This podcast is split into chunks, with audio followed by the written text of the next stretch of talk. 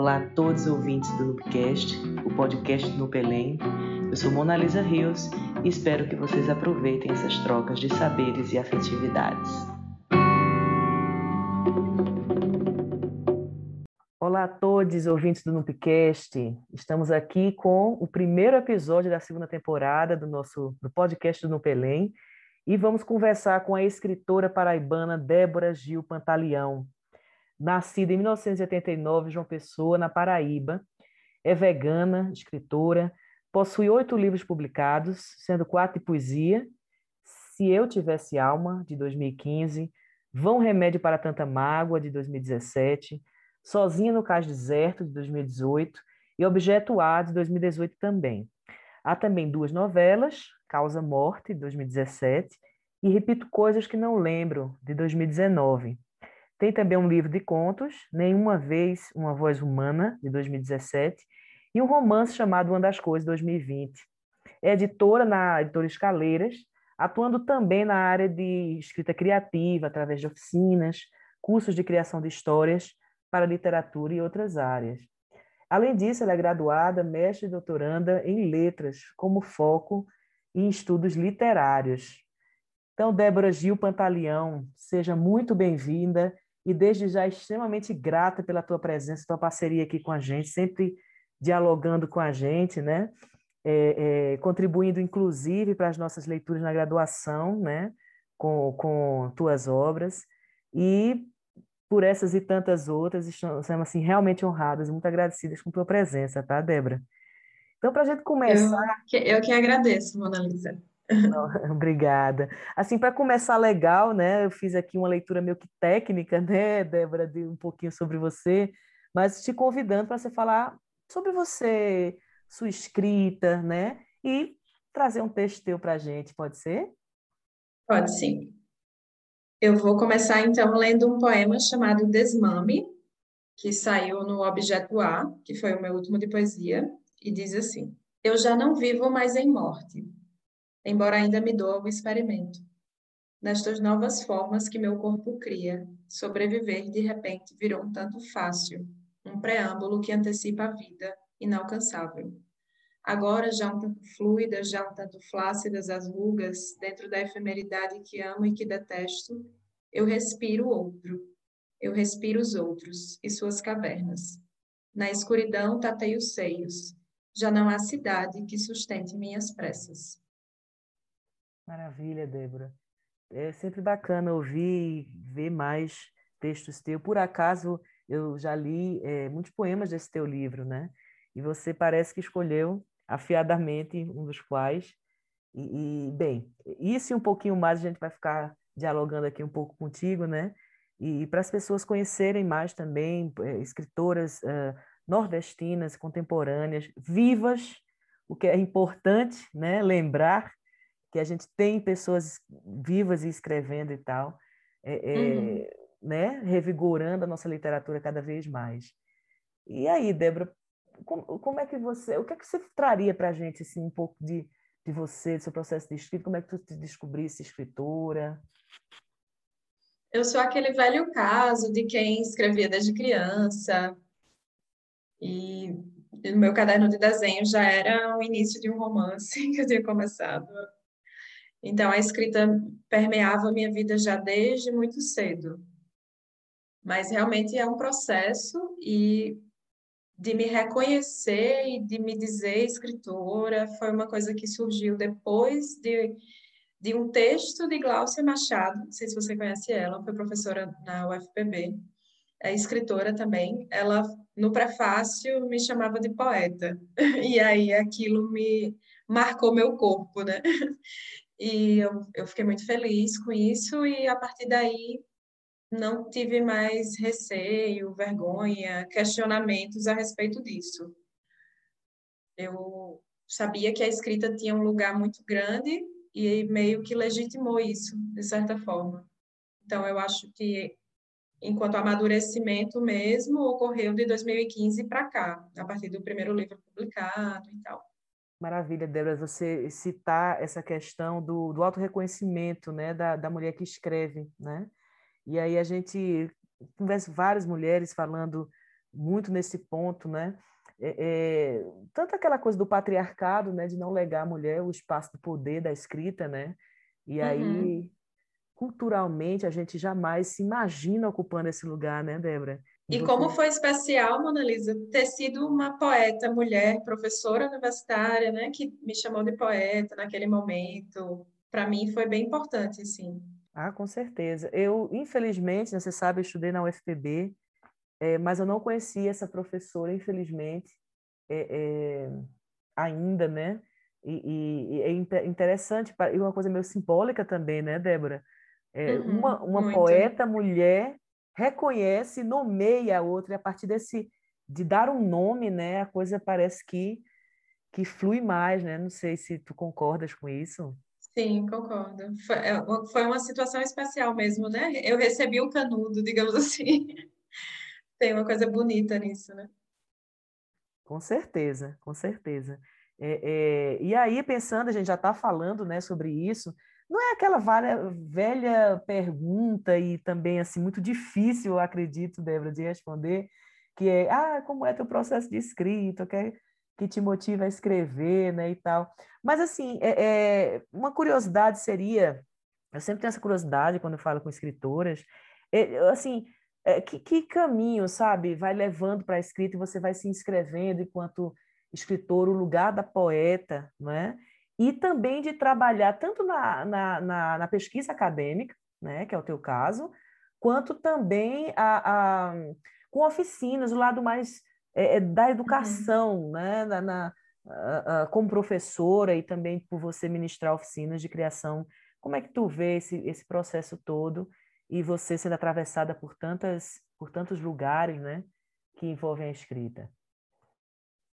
Às vezes é bem difícil, Mona Lisa, porque eu sou atravessada pela professora acadêmica, né, que eu sou também. Enfim, agora não estou trabalhando, mas eh, doutorado e já tive experiência na universidade, na UEPB e na UFBA.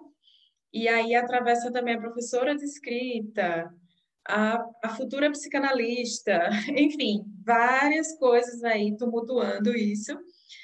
E acaba que os processos de escrita, né, como você também falou, eu já publiquei alguns livros e aí tive vários tipos de processo de escrita. Tipo, o primeiro livro foi juntar uns poemas que eu tinha e fazer um compilado. A partir disso já foi tudo pensado, pensando projetos mesmo para cada livro. Então, e agora o romance, né? Eu tive uma experiência muito louca escrevendo um romance que é você lidar com ansiedade, é, de querer ver aquilo pronto, né? Ver que aquilo vai dar certo de certa forma, nem que seja dar certo de ser finalizado, de ser concluído.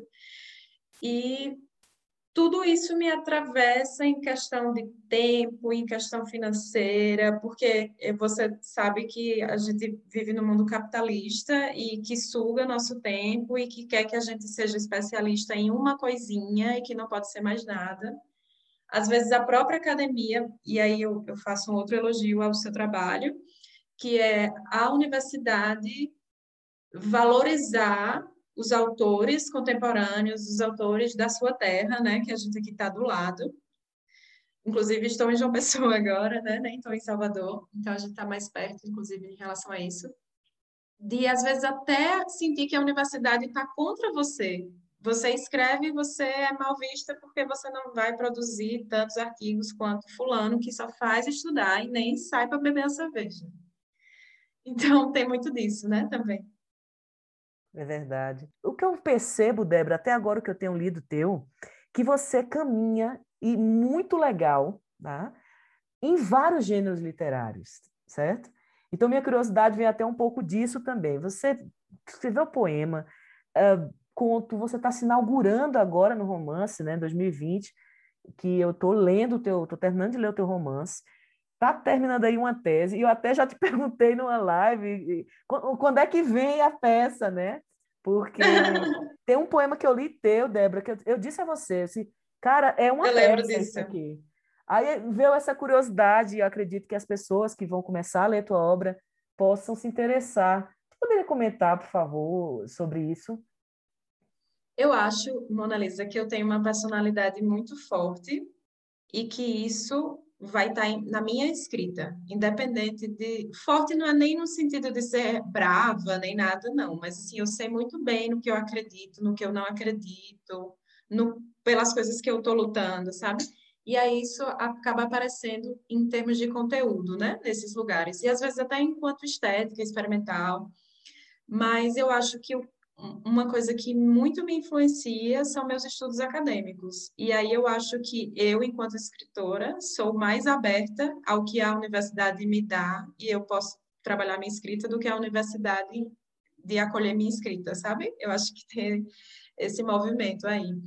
Mas tudo que eu estou lendo me atravessa de certa forma. Inclusive, eu acho que o meu romance poderia ser muito bem minha tese de doutorado mas eu não ousaria, é, confesso que eu não ousaria fazer essa solicitação, né, para minha orientadora, por exemplo, porque eu sei que é um lugar que ainda não aceita tanto esse tipo de, de trabalho. Se fosse na UFBA, por exemplo, a UFBA eu vejo ela mais aberta já a essas coisas, assim. Não sei se eu, se eu consegui te responder, mas é, sobre peça de teatro, eu cheguei a trabalhar numa dramaturgia com outras mulheres, né, do Paraíba Rio Mulher, e já rolou. Tem um trabalho acontecendo, Eu Casa, que tem uma mãozinha minha também ali. Que massa, Débora. Para ilustrar isso que eu tô, que eu sei que você pesquisa é, drama, né? Eu sei que você pesquisa uhum. a, a, a, o gênero dramático e tal. É, é, não que isso seja condição para que tu venha escrever uma peça, Sim. eu não tô, mas eu sei que você saca muito disso, né? E aí eu vou lhe pedir permissão, até é, é saindo um pouco da pauta, para ler um texto teu, é, que foi através dele que eu fiz, caramba, isso aqui é, é, eu, me, eu vejo assim um, um, texto que pode ser lindamente dramatizado, sabe? Como se. Ai, que massa! Fico feliz. Pronto. Então, já que tu me dá a permissão, né, eu enxeridamente vou, vou, vou, vou dizer esse poema na sua frente. Olha que coisa. Que me vê muito essa coisa do, é, do dramático, sabe? Como se eu estivesse realmente vendo um, um, um texto para ser dramatizado, tá? Uhum. Vida de puta. Minha vida está uma bagunça. Há três pedaços de sabonete na saboneteira. Me pergunto como isso é possível. Na pia tem uma gorda preta bem no ralo. Há pó de incenso caído no chão, perto da lixeira. É uma vida merda. Há uma calcinha suja em cima da descarga. Meus livros e apostilas estão empilhados. Como se esperassem caixa. Há dias não lavo os óculos, como ensinou minha falecida avó. Alguns seres humanos querem trepar comigo, mas estou cansada. Sou péssima em fazer sala. Se paro de trabalhar, quero a morte. A solidão dos motores que passam na pista ao lado do meu prédio é insuportável. Me pergunto como isso é possível. Desejo morte, paro, todos por pena. Desejo vida para todos por pena. Uma amiga me fala sobre compaixão. Digo que sentimentos assim destroem o eu lírico. Na frente do palco, todos me aplaudem de pé. Uso salto 11.5 Ninguém conhece meus segredos. Que está no objeto A, né?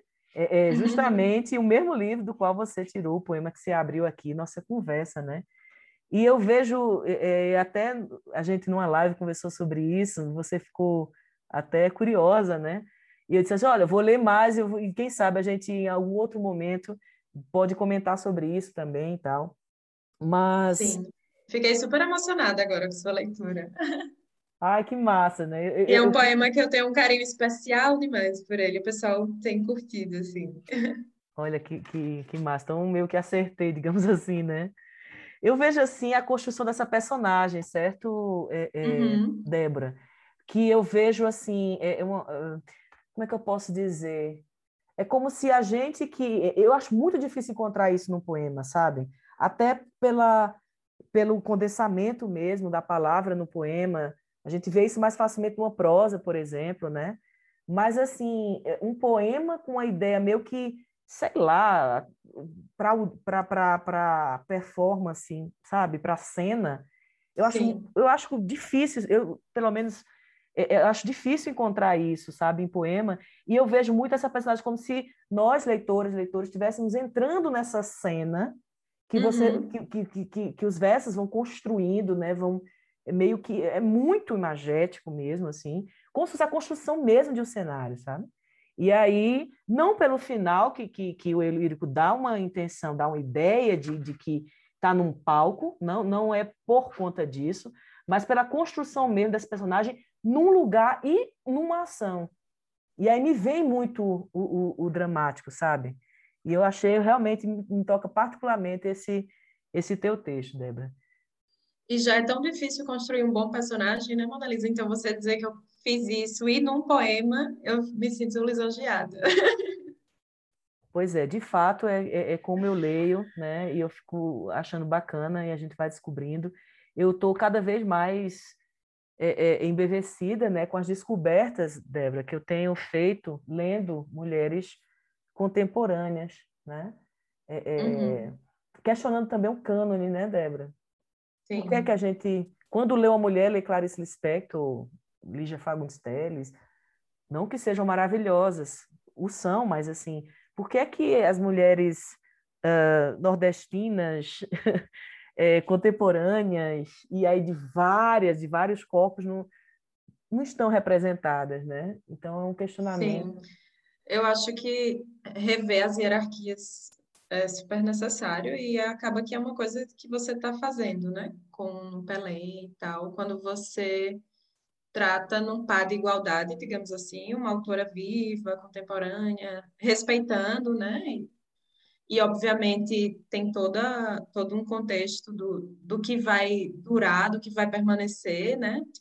Temos muitas autoras, por exemplo, na Paraíba, o quem, quem vai permanecer, né, daqui a alguns anos, vai continuar sendo lida. E acaba que esse trabalho que tem justamente a ver com a coisa do cânone que você comentou, de como ir trabalhando isso na universidade, né?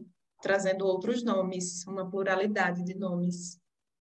Massa, porque assim é, é, tem muita qualidade. A gente tem que parar com essa ideia de que o bom é só aquilo que a mídia, os espaços de poder é, é, legitimaram, né?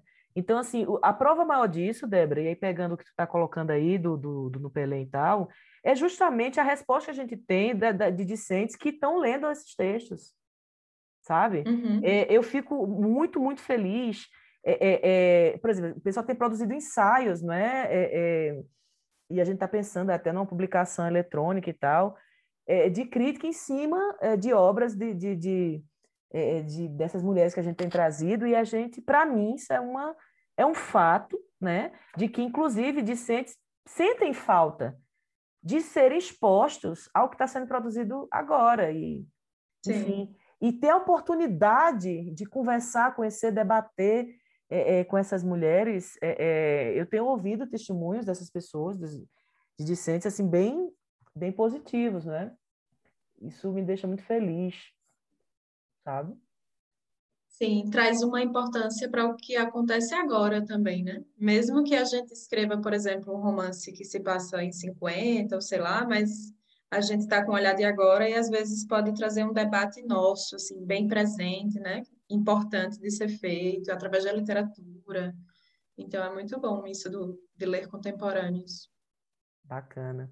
E aí falando, né, tu citaste romance, eu, eu tenho essa curiosidade assim para saber e também para a gente falar um pouquinho mais sobre o teu romance publicado ano passado, né, uma das coisas.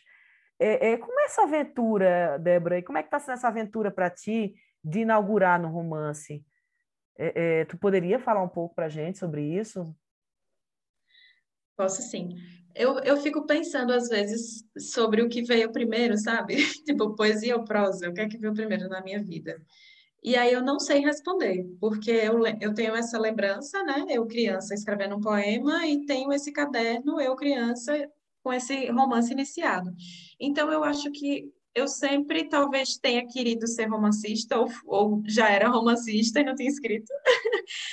é, e aí realmente foi um trabalho de ter paciência, de se organizar para uma escrita mais longa. Eu acho que para mim marcou mais isso, assim, eu, eu já tinha escrito duas novelas, né? E acaba que sai mais rápido, quer queira, quer não. Pode ter escritores que estejam escrevendo novela que demora cinco anos e um romance escrever em dois anos. Mas no meu caso, vinha mais rápido. E aí eu precisei me demorar mais, pensar numa estrutura do romance. Então, eu fiz uma tutoria com Débora Ferraz, que foi essencial. E mais uma vez eu fui nomeada. É, é Débora disse, Débora, Ferraz, me, Ferraz me disse, né, Débora, você é romancista. O que é que você está fazendo? tipo, aproveite isso também, né? E aí eu fiquei muito feliz, assim, por uma segunda vez, né, de, de receber esse canudo, digamos assim. Nossa, e os é feedbacks estão sendo legais, Mona Lisa. Eu estou bem feliz, assim, os feedbacks do, do Uma das Coisas. É, é, muito, muito bacana. A minha, a minha, eu vou te falar, comentar mais sobre isso quando eu terminar de ler mesmo, assim, né? Uhum. Mas, assim, eu tenho, tenho gostado muito do que tenho lido. Estou é, é, aqui, por exemplo, agora com outra aventura de prosa tua. Quando eu digo aventura, na concretude, né? Do, do, do não só do livro, mas da, da palavra aí colocada para ter o público, né? Que é justamente o é, repito coisas que não lembro, que é uma novela, né? Isso, é, Débora. Eu vou te confessar, eu não li ainda, mas antes da gente ter essa conversa, eu dei uma folheada, fui lendo e tal, e eu fiz, caramba, é, é, existe uma nova forma da gente pensar a própria estrutura do gênero literário novela, por exemplo, a partir de escrita assim como atua, porque a gente vai vai percebendo, vai vendo assim, caramba, é, é, ela está costurando aqui textos é, é, que, que podem ser como se fossem textos pílula, como diz a história, né? Do modernismo para cá. Então, um pedaço parece-me poema, e vem cá e traz um texto de Hilda, e aí tem os textos fotográficos que estão belíssimos nesse teu texto, nesse teu livro, certo? É, não sei se foi a fotografia da Bruna, né? Que está aqui, Bruna Isso, Dias. Bruna Dias. Exato, foi dela que está falando aí, né? Uh, e, enfim, então para mim é uma, uma, uma, costura muito muito bacana de textos e olha que eu não li especificamente ainda, só pela diagramação e pela estrutura, a organização. E aí, Débora, eu, eu fico pensando também no lugar de editora, sabe? Que eu sei que você também é o lugar. eu me dando dor de cabeça, né, Mona Lisa? Não, não, é aventura tipo... e assim. Eu amo ler e conhecer, sabe? E, e, e, esse prazer que eu estou tendo, assim, de conversar diretamente contigo e ter essa abertura, você oferecer isso para a gente, isso para mim é muito massa, sabe? Eu acho que é um privilégio, né, Débora? Imagina com, com quantas autoras a gente gostaria de ter um papo e não ter a possibilidade, né? O, o, é por, várias, por várias questões, né? Só que antes de eu te pedir para tu falar um pouquinho do lugar da editora, Débora, eu vou te pedir para tu trazer um outro texto, se possível, para gente. Pode ser? Certo, pode sim. Eu queria só comentar, Mona Lisa, que eu não sei se você viu a orelha de Bruno. Bruno Ribeiro. Ele fala, né, que disso dos gêneros. É, não, teve um momento que ele chamou de romance, não. teve uma hora que ele disse que era um poema. E aí. Olha que é, bacana, interessante. Não, é muito interessante isso. É, desculpa, Débora, tu, tu me permite aqui para que as pessoas saibam, eu posso ler essa orelha do Bruno? Sim, sim. Porque eu realmente não vi, uma, é, como eu te falei, né? É, é, eu folhei um pouco antes, é, antes de falar contigo e tal, e fui, foi uma constatação que eu tive assim de imediato. E agora é, estou vendo a orelha, deixa eu ler aqui. Vai Sim, eu fiquei curiosa para saber se você tinha lido ou se não, e já pelo olhar, né? Só não, olhar por cima já tinha, deu para ver. Eu tinha de fato folheado. E aí, que bacana, né? Ou seja, Plagiei Bruno sem o saber, né? Mas vamos lá, palavras do Bruno Ribeiro. Repito coisas que não lembram, livro híbrido e visceral. Enquanto o Lemos, não, enquanto o Lemos, desculpe, ele se dissolve em seus próprios procedimentos, fazendo com que o leitor faça parte do jogo que a autora propõe. Aqui a experiência do leitor ativo, que deve montar um quebra-cabeças de memórias, divagações, transgressões e linguagens que permeiam este romance novela, poema, as classificações se perdem neste livro mosaico que simula um Ouroboros, onde nós somos devorados em um. É, desculpa, um, rever, um reverb inventivo e original. O começo é o fim, o fim é o começo. Tanto faz. O importante é que Débora Gil Pantaleão escreveu uma obra sem rótulos e que deve ser experimentada por todos aqueles que amam o ofício literário. Que maravilha! Exato, exatamente. E aí, pronto, eu, me, eu, eu, eu recordei disso por ver a própria estrutura, aí me lembrou especificamente que isso aqui é um projeto muito bem pensado, muito bem acabado, e me fez lembrar um pouco do teu lugar de editora, por isso que eu citei esse livro aqui e estava falando sobre isso. Mas vamos Sim, ouvir você. Que a gente tem que. Já já eu falo, né, sobre essa parte, então. Por favor. Eu vou, eu vou ler o, o poema Patchwork, que eu recentemente vi que uma aluna de Moama, querida, você, você conhece Moama, né? Moama, Moama é maravilhosa. Ela orientou uma aluna que trabalhou com ele e ele é, tem um pouco a ver com tudo isso que a gente está conversando, da, do cânone, né? Mesmo o cânone da literatura já de autoria feminina, e também eu quis homenagear algumas pessoas, né? Alguns poetas paraibanos, inclusive um trecho do poema de Moama também. Mas vamos lá. Patchwork. Se te pareço noturna e imperfeita, se canto porque o instante existe e o sonho não foi tão alto e forte, se já morri pela beleza e prefiro eu mesma comprar as flores, se vi minha vida tomando mil direções como os galhos de uma figueira, se morder a polpa da palavra é violentar o verbo, se acordei antes das cinco e estou triste como a imagem de um cão morto à estrada, se minha alma é líquida e debaixo de minha pele negra há sangue vermelho correndo em veias velhas, se há a sede insaciável que me rasga a goela, se o meu corpo é, é semântico ou campo de algodoal colorido de milho, se o amor é sacrifício divisionário de alto bombardeio, se eu te criei quando ninguém te cria e hoje sou como todos, olha-me de novo, com menos altivez e mais atento. Belíssimo, belíssimo mesmo. E olhe que é outro poema que está em objeto A, né? Sim. E, e, olha, eu acho que o uso da palavra patchwork tem a ver com que, tu, que pelo que assim eu é, estou lendo mais é, a tua obra comum, né?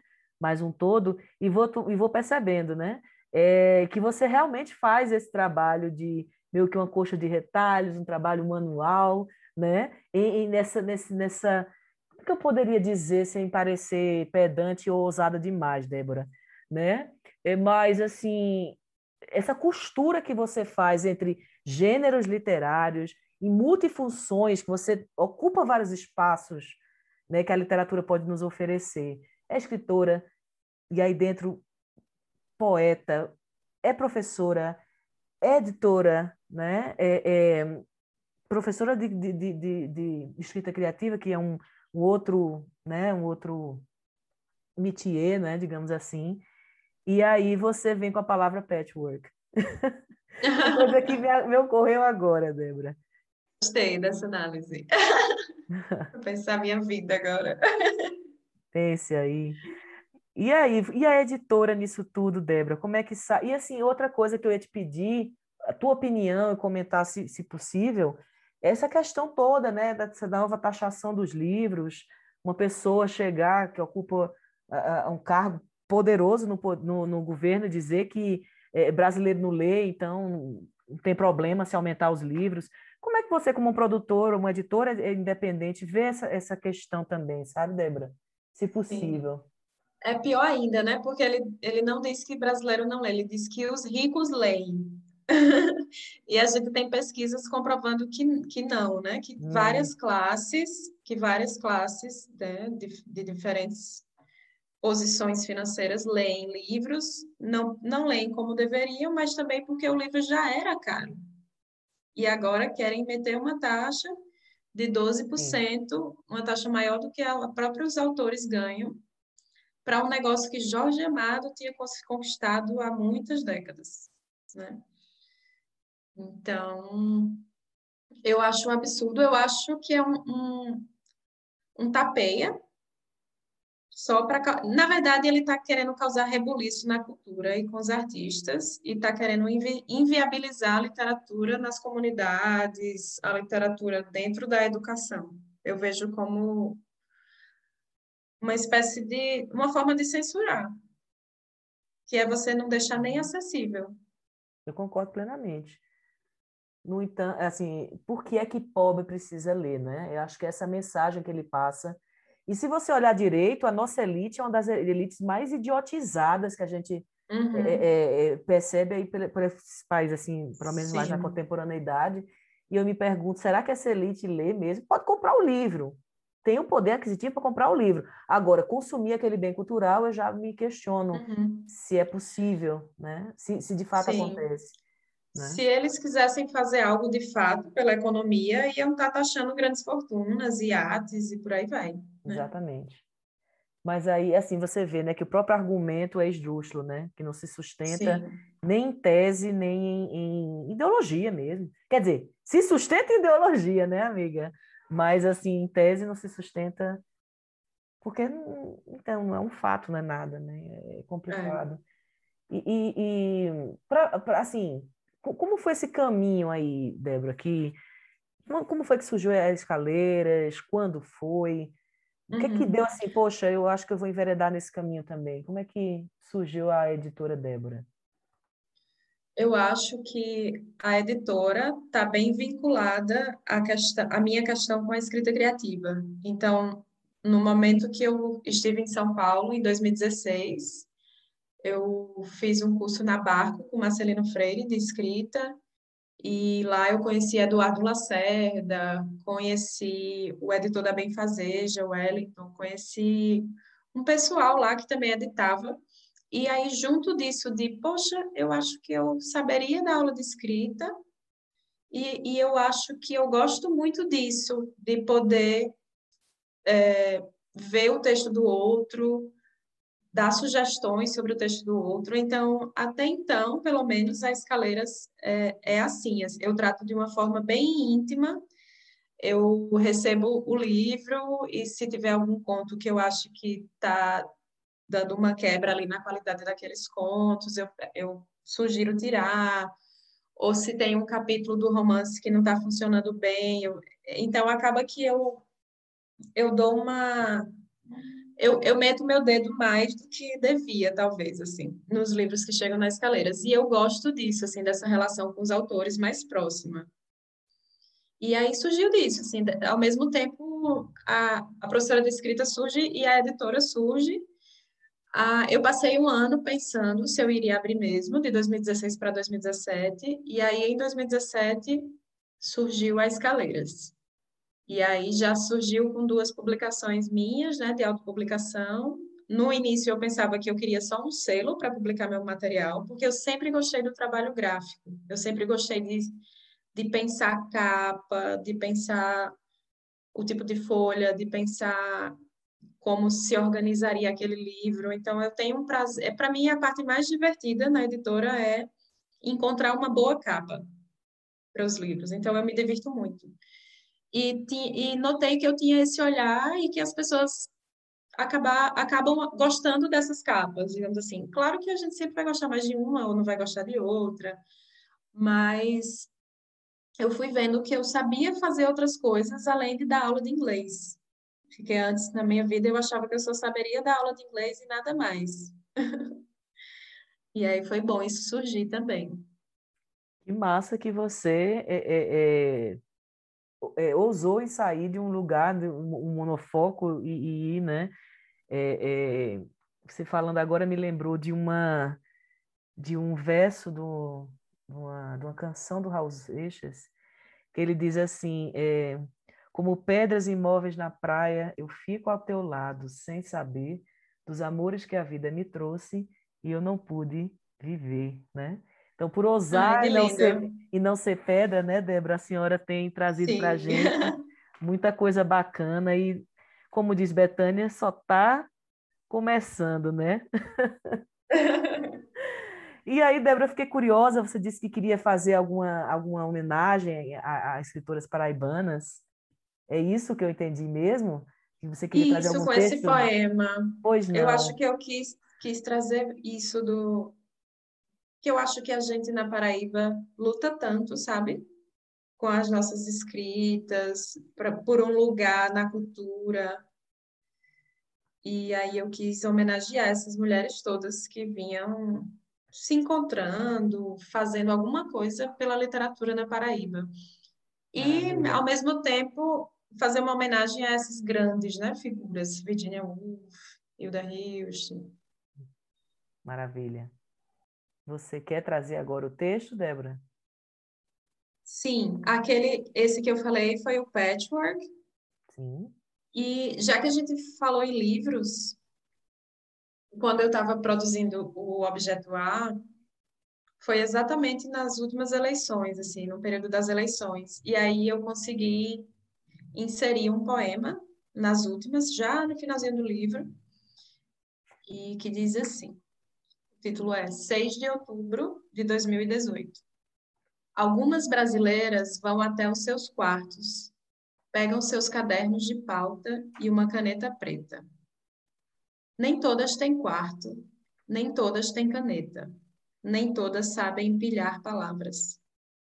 Uma mulher branca escreve um poema. Uma mulher negra escreve um poema. Uma mulher indígena escreve um poema. Uma mulher bissexual escreve um poema. Uma mulher lésbica escreve um poema. Uma mulher trans escreve um poema. Em todos, o mesmo nome, a liberdade. Uau! Nem que essa tenha que vir com muita, muita resistência, né? Com muita, muita luta para ocupar esse lugar e permanecer nele, né, Débora? O que é uma coisa. Porque a tentativa de silenciamento é muito forte, né? Sim. É e eu acho que esse poema, Mona Lisa, é infinito. Assim, uma amiga leu e aí ela disse assim: ah, eu botaria também uma mulher louca escreve um poema. Eu achei isso lindo, me, arrepiei, me arrepiei muito assim, quando ela falou. Maravilha. E, e, essa ideia, pronto, em cima do que você falou que sua amiga disse, eu me, lembro, eu me veio agora é, é, justamente dizer assim, olha mulher, vem aqui, lê e tome sua voz também, acrescente um verso, algo do tipo, né? Seria, seria uma ideia muito massa para, sei lá, até uma, uma resta aí, que fosse organizar alguma coisa, que realmente, que olhar massa dessa moça, né? É, eu é adorei. É impressionante. O Débora, eu quero aqui prestar minha, minha homenagem, meu carinho, meu amor muito grande pela Paraíba, pelas mulheres paraibanas, a começar com Dona Margarida Alves, Dona Elizabeth Massa. Teixeira, todas essas poetas que eu conheci na UFPB, Moma Marx, conheci você através da Elisa, olha quantas, né? E aí, através de Moama, conheci também a, a algumas moças de, dos coletivos, é, do esse coletivo das, das, das Farol Selváticas também, e, uhum. e, e o, o, o, o, Leia Mulheres também, organizados, que Moama participa muito disso também, né? É, é eu tenho uma... Morei seis anos da minha vida na Paraíba, minha infância eu passei entre Sapé e João Pessoa, né? É, é, tenho um carinho muito grande e digo a peito aberto que a Paraíba me ensinou a ser gente, porque me ensinou o poder da luta, e foi justamente através de, de mulheres paraibanas que eu é, é, tomei consciência de mim e da minha condição no mundo.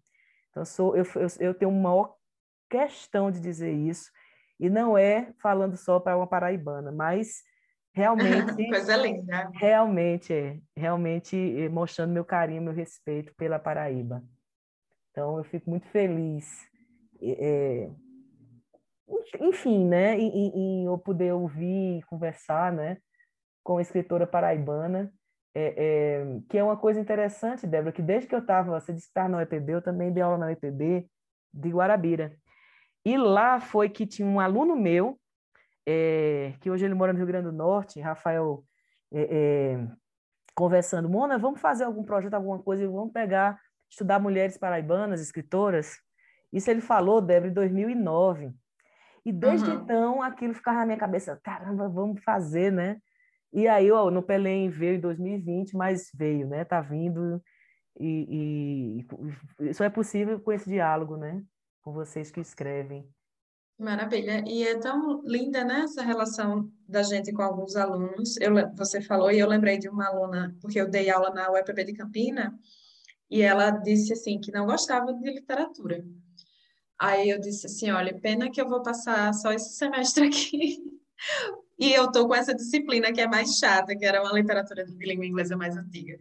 Porque senão você ia gostar. Aí depois, mesmo sendo essa disciplina, e com o tempo, eu acho que a minha fala causou alguma coisa nela, né? Um rebuliço, digamos assim.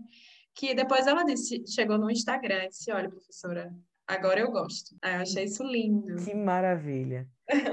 é, é impressionante, porque parece assim, se a gente olhar desatentamente, mas não, mas isso é cotidiano, isso é. Não, não é, não. Algo, sei lá. Você, como escritor, então, não imagino que tu deve ter sentido com um relato desse, né? Porque uhum. diz muito, né, Débora? Eu me lembrei agora é, é, de Clarice, que eu vi aqui que tu citas Clarice, e quando ela fala na entrevista, aquela entrevista derradeira dela, de 77, na Cultura, uhum.